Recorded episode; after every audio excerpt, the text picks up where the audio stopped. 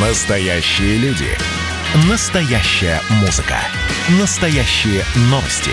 Радио «Комсомольская правда». Радио про настоящее. 97,2 FM. эм. «Война и мир» с Валерием Федоровым.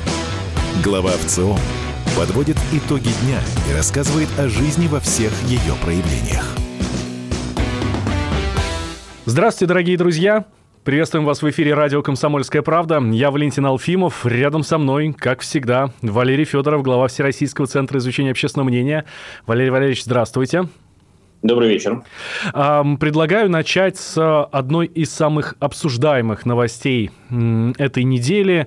Это, скажем так, Хочется сказать, удивительные, ну нет, наверное, это неправильное слово, какие-то беспрецедентные слова от президента Соединенных Штатов в адрес Владимира Путина, президента России. Ну, какая-то совершенно удивительная история, да?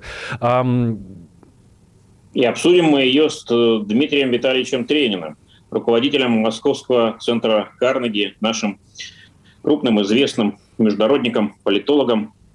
Дмитрий Витальевич, что это было?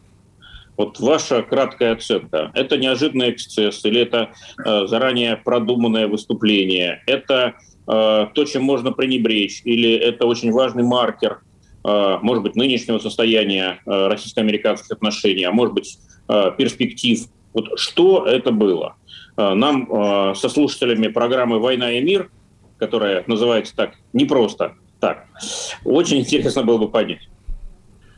Валерий Валерьевич, я думаю, что это для нас, для всех, должен быть э, звонок для того, чтобы мы, ну, по крайней мере, те, кто должен этим заниматься по роду своей деятельности, э, заново оценили отношения с Соединенными Штатами, нашу политику на американском направлении и что делать дальше э, с Вашингтоном. Поскольку то, что было, на мой взгляд, очень показательно. Это показательно в нескольких э, отношениях. Во-первых, это реализация э, не только риторики, но и заявленной политики администрации Байдена, которая э, решила и стремится не церемониться с Россией. Э, Это означает э, не только, скажем так, изменение тона, э, но нечто большее. Это значит, что России э, в системе приоритетов этой администрации уделяется э, очень скромное место. То есть э, брать в расчет Россию как крупного игрока администрация Дж- Джо Байдена не собирается.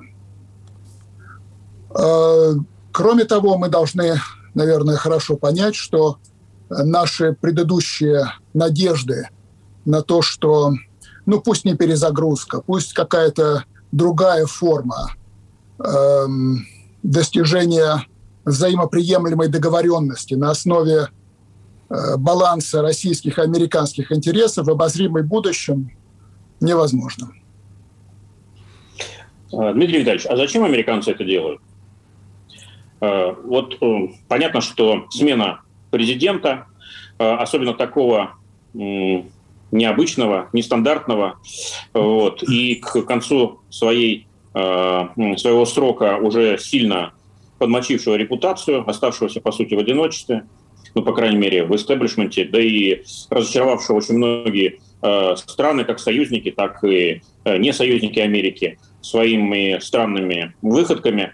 Вот, ну, отличное, отличное время, да, для, ну, пусть не перезагрузки, но для как бы обнуления, ну, как американцы любят. Давайте все начнем с чистого листа, будем смотреть в будущее, забудем старые обиды, давайте искать конструктив, э, сосредоточимся на реальных каких-то делах и так далее. Вот э, ничего подобного не произошло. Э, Вопрос, зачем американцам новый виток конфронтации, эскалации, причем не просто содержательный, ведь можно было это сделать тихо, молча, никого особо не раздражая. Наоборот, действия явно носят показательный, демонстративный характер, чего э, от э, Джо Байдена, человека в международной политике хорошо известного и э, характеризующегося как профессионал, дипломат, знаток, уж точно всех э, протоколов, этикета и обычаев, ну, мало кто ожидал. И вот, тем не менее, это произошло. Почему это произошло? Зачем это нужно американцам? Ну, я думаю, что на вопрос «зачем», скорее всего, надо этот вопрос задавать американцам. Я попытаюсь ответить на вопрос «почему?». Э, я не совсем согласен с тем, что э, от Байдена этого нельзя было ожидать. Э, можно было посмотреть его выступление, особенно знаменитое выступление в Совете по международным делам в 2018 году, где он очень жестко, очень резко говорил о России. И те люди, которые близки к Байдену, ну не только госсекретарь Блинкин, но и Майкл Карпентер – Э, тоже особенно не церемонились, говоря о России еще в ходе предвыборной кампании и после, да и в начале уже администрации, если говорить о Блинкине. Э, я думаю, что э, мы должны хорошо понимать, что Соединенные Штаты находятся в необычном для себя положении и состоянии.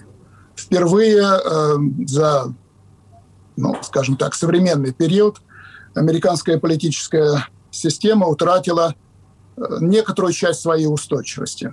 И это серьезно.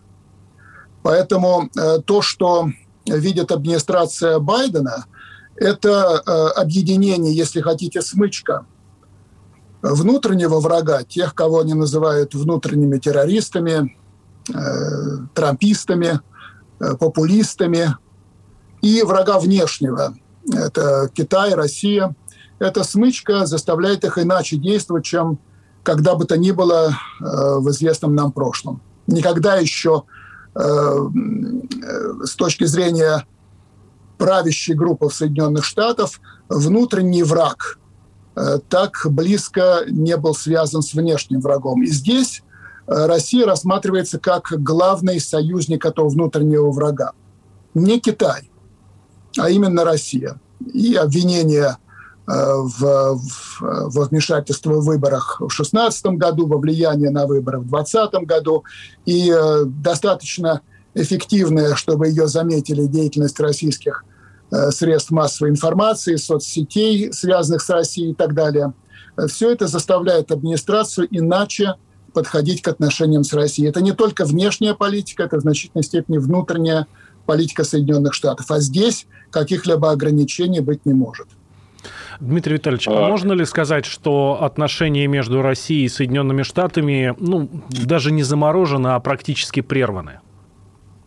Ну, так сказать нельзя, потому что отношения все-таки отношения э, существуют, и э, они э, поддерживаются. Они поддерживаются на самом главном направлении, направлении, ну, извините, высокопарное выражение, сохранения всеобщего мира – потому что в условиях, когда самолеты летают близко друг от друга, две армии действуют в одной стране, но не совсем на одной и той же стороне, э, когда существуют, в конце концов, колоссальные ядерные арсеналы, по-прежнему нацелены друг на друга, э, самые важные отношения – это не отношения, эм, ну, скажем так, на уровне старших дипломатов, а отношения на уровне старших военных, на уровне руководителей спецслужб. И вот эти отношения, деконфликтинг, если хотите, это коммуникации главкома э, американского и нашего начальника генштаба, нашего начальника генштаба и их представителя комитета начальников штабов. Вот на этом, собственно говоря, держится, как раньше говорили, мир во всем мире. Вот это важно. Присутствие или отсутствие посла, к большому сожалению, сейчас серьезно на отношения не влияет. Это сигнал, отзыв посла э, Анатолия Ивановича Антонова но, э, как мне представляется, у посла Антонова сейчас гораздо больше дел в Москве, чем в Вашингтоне. А, Дмитрий Витальевич, что дальше? Вот, э, казалось бы, после таких слов, даже если реакция нашего президента была очень такой спокойной, взвешенной и отчасти даже э, юмористической, ну, казалось, э, вернее, кажется, что падать уже некуда. Тем более, действительно, за этим последовал отзыв Э, посла для консультаций, как это э, на дипломатическом языке говорится. Но э, явно набирает силу вот такая негативная инерция в российско-американских отношениях. Какие риски? Да? То есть вот где, на каких площадках, на каких аренах в каких вопросах следует ожидать в ближайшее, а может быть и не в ближайшее время плохих новостей? Ну, я думаю, что здесь два главных фронта, на мой взгляд. Первый фронт – это санкционный, и американская страна уже заявила о том, что она приготовила санкции, и раньше, скорее раньше, чем позже о них объявит. Это и в отношении э, кибератаки, которые и кибершпионажа, которым, э, которые э, с их, э, э по, по их данным э, является результатом действий российских спецслужб. Э, и э, по линии, э, собственно говоря, киберударов. Я думаю, что мы вот эти два фронта, санкционный и фронт, скажем так, кибервойны, должны будет очень серьезно отслеживать, потому что на этих фронтах, на мой взгляд, будут проходить наиболее важные, ну, называйте их военные действия, называйте их как-то по-другому, но это будут серьезные недружественные и, в общем-то, враждебные шаги, Э, в российско-американских отношениях. Давайте сейчас сделаем небольшой перерыв. Буквально две минутки, сразу после этого вернемся. Директор Московского центра Карнеги эм, Дмитрий Тренин у нас в гостях. Я Валентин Алфимов, рядом со мной Валерий Валерьевич Федоров, глава Всероссийского центра изучения общественного мнения. Продолжим через две минуты говорить про российско-американские отношения и как вообще эм, жить дальше, как они будут дальше развиваться и по каким точкам, возможно, они будут восстанавливаться. Значит, я самый первый вакцинировался, поэтому меня спрашивают. Поехали, напились и давай, значит, все. Нет больше СССР, мы создали Содружество независимых государств. И скорее хозяину Бушу, старшему президенту США, звонить. Назначьте везде русских, и многонациональные регионы были бы довольны. И дайте больше прав регионам и больше прав предприятий. Итоги с Жириновским. Каждую пятницу на радио «Комсомольская правда». Владимир Вольфович клеймит злодеев – с оптимизмом смотрит в будущее и общается со слушателями. 9 часов вечера по московскому времени. Я все могу сделать. Запросто наведу порядок.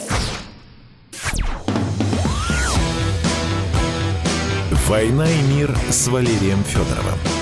Глава ВЦО подводит итоги дня и рассказывает о жизни во всех ее проявлениях. Возвращаемся в эфир радио «Комсомольская правда». Я Валентин Алфимов, и рядом со мной Валерий Валерьевич Федоров, глава Всероссийского центра изучения общественного мнения. У нас в гостях Дмитрий Тренин, директор Московского центра Карнеги. Говорим про российско-американские отношения. Дмитрий Витальевич, вы сказали о том, что э, кроме санкционного фронта скорее всего, следует э, ожидать э, новых вспышек и обменов ударов, ударами на киберфронте. Ну, что это может быть? Удары по критической инфраструктуре, значит, скрытие каких-то тайн, секретов э, с последующим обнародованием, да, то есть чего-то, что э, сейчас хранится в тайне, но будучи украденным, перехваченным американскими спецслужбами и обнародованным, может как-то э, ослабить позиции России на международном Э, на международной арене. Или же это будет некие аналогии тех действий, которые несколько лет назад израильтяне и американцы приняли в отношении Ирана, когда был вирус запущен в системы, что, в общем, сильно затормозило иранскую ядерную программу, насколько известно. Stuxnet, если не ошибаюсь, вирус назывался. Что это может быть? Ну, я не являюсь специалистом в области кибербезопасности, мне трудно говорить на эту тему. Я повторю лишь то, что, в общем, общеизвестно, о чем пишут газеты. Э, я думаю, что удары по критической инфраструктуре – это фактически война. Поэтому думаю, что их не будет. Нынешняя администрация, при всем ее негативном отношении к России, не собирается начинать войну с ядерной сверхдержавой. Это очевидно. И то, что Э, одно из первых действий э, президента Байдена, администрации Байдена, было продление договора СНВ-3 без каких-либо дополнительных условий, требований и так далее. Достаточно э, четко э, определяет эту цель. Войны американская администрация не хочет. Поэтому критическую инфраструктуру я бы отвел в сторону. Иран Э, ну, опять-таки, я не специалист. Я думаю, что существуют различные закладки, существуют различные способы проникновения в чужие секреты, в чужие программы. Но я все-таки надеюсь, как российский гражданин, что э, наиболее важные объекты российские, особенно имеющие отношение к национальной безопасности и прежде всего к э, ядерным силам, если говорить об аналогии с Ираном, э, надежно защищены от внешнего проникновения. Э, я думаю, что могут быть, ну, из того, что нам с вами известно, из того, о чем писала американская пресса, могут быть демонстративные удары по тем или иным э, российским киберструктурам или, скажем, киберотделам э, тех структур, которые с точки зрения Соединенных Штатов представляют для них реальную э, и повседневную опасность. Это российская разведка, прежде всего. Возможно, российские вооруженные силы. То есть какой-то ответ может быть о котором, может быть, нам и не сообщат. Он может остаться засекреченным, этот этот удар, хотя ничего тайного в Америке не бывает, и кто-то потом будет рассказывать об удачной, неудачной операции, что он будет рассказывать, это, э, э, это проверить будет трудно. Но какие-то действия в этом э, поле, на этом поле будут продолжаться. Мое ощущение довольно тревожное. Сводится к тому, что, как и в ядерной сфере, здесь вряд ли между Россией и Америкой будет заключено какое-то Э, соглашения о ненанесении друг, друга, друг другу э, неприемлемого ущерба до тех пор, пока мы не подойдем к какому-то очень серьезному кризису. То есть кибераналог Карибского кризиса. Вот э, это, не, это ни в коем случае не предсказание, но это ощущение, что мы движемся именно в этом направлении, и любые попытки как-то договориться о э, нормах, правилах поведения, они оказываются тщетными. То есть прежде чем станет лучше, должно стать еще хуже. Я бы сказал по-другому. Прежде чем станет хуже, станет еще хуже. И да. вот эта эскаляция, эскалация будет продолжаться. Мы будем пробивать не одно дно, а несколько, э, прежде чем дойдем до какой-то позиции, где вынуждены будем, вынуждены, я подчеркну, будем о чем-то договариваться. А возможно политическое давление через союзников в Европе, э, через ту же Варшаву или через э, Анкару? Ну, Варшава верный, лояльный союзник Соединенных Штатов, здесь вопросов нет. У Варшавы свой счет к Москве, и этот счет, так мое представление говорит мне, долго Огромный. не будет, долго не будет, так сказать, удовлетворен. Поэтому здесь э, эта ситуация надолго, какая бы администрация ни сидела в, в Белом доме. Что касается Анкары, то здесь э, сложные отношения, сложные между Москвой и Анкарой, сложные между Анкарой и Вашингтоном. Э, чего-то американцы будут пытаться. Собственно, мы знаем, чего они пытаются добиться от турок. Э, турки играют свою игру, у них, э, в общем-то, достаточно выгодное положение по отношению к Соединенным Штатам. Им позволено де-факто то, что не позволено э, никому из американских союзников и не может быть позволено. Так что посмотрим. Это интересная игра. Заранее я бы здесь ничего не предполагал. Еще о региональных площадках. Ключевые союзники США – это Западная Европа, Япония, Сейчас э, Индию активно вербуют, да, вот этот вот блок квот, э, или квад, насколько я понимаю, новый, да, сейчас формируется э, в Индо-Тихоокеанском пространстве. Я не, международник, не специалист, но мне кажется, что как-то странно все это монтируется или вообще не монтируется. Условно говоря, если явно бьет по интересам Европы, ключевого союзника, дальнейшая конфронтация с Россией, если Японии ввиду возвышающегося, поднимающегося, угрожающего Китая точно не нужно дальше бросать Россию в объятия э, Пекина.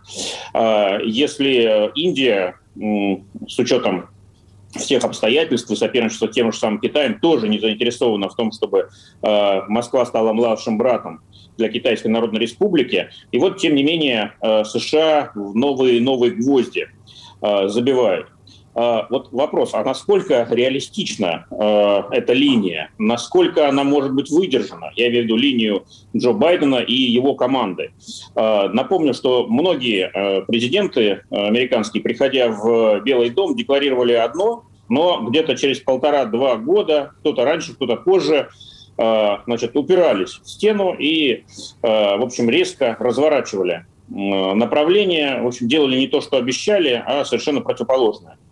Насколько реалистичен этот курс, и можем ли мы ожидать, что через пару лет это заглохнет само собой, потому что, ну, очевидно, это не может быть реализовано на практике? Ну, для меня, честно говоря, не очень очевидно, что это не может быть реализовано на практике. Э, практика, которую я вижу, э, скорее свидетельствует о других тенденциях. Пару лет тому назад я начал небольшой проект, он еще не закончен. Э, и не знаю, будет ли он закончен. Проект примерно на такую тему. Э, вот в условиях э, растущей американо-китайской биполярности э, существует раскол, существует угроза раскола мира на два блока во главе с Китаем, соответственно, и Соединенными Штатами Америки. Это было бы плохо для стран, членов этих, младших членов этих блоков, и было бы плохо для, условно говоря, человечества. Поэтому хорошо было бы, чтобы вот эти третьи страны, особенно крупные страны, такие как Россия, Индия, такие крупные экономические э, силы, как Европейский Союз, Япония, ряд других стран, проводили бы свою политику, исходя из своих национальных интересов, поддерживали бы контакт с обеими странами, в итоге не давали бы миру разбалансироваться и прийти к состоянию раскола, повторяющему э, холодную войну. Вот была такая незатейливая довольно э, конструкция у меня в голове. И вот сейчас э, я прихожу к выводу, что, наверное, я опоздал с этой идеей. И сейчас те блоки, о которых я говорю, они э, реально уже формируются. Посмотрите, сегодня отношения между Россией и Европой реально хуже, чем в любой период после начала, ну, скажем так, нового политики, нового мышления Горбачева. Министр Лавров говорит о том, что отношения с Евросоюзом нет, но отношения с ведущими членами Евросоюза тоже находятся на самой низшей точке, точке ниже начала, начала истории нынешней Российской Федерации.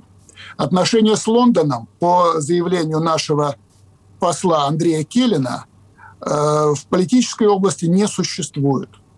Отношения с Японией зашли в тупик, как мы знаем, ну, наверное, по э, причинам, не зависящим непосредственно от России и Японии. Но они находятся в тупике. Индия совершенно очевидно дрейфует в сторону Соединенных Штатов Америки. Я думаю, что это дрейф от России. Одновременно мы видим, конечно, все более тесную смычку России и Китая и заявление, принятое по итогам визита Сергея Лаврова Пекин, э, свидетельствует о том, что эта смычка становится все более тесной.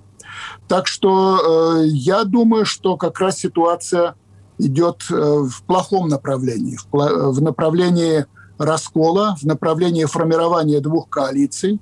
И это будет негативом и для э, мирового сообщества в целом, и для э, конкретных стран. Особенно в данном случае я больше всего, естественно, болею за Российскую Федерацию. Спасибо, Дмитрий Витальевич. Ну, а мы вернемся через несколько минут. Да, сразу после новостей Валентин Алфимов и Валерий Федоров. Никуда, дорогие друзья, не переключайтесь.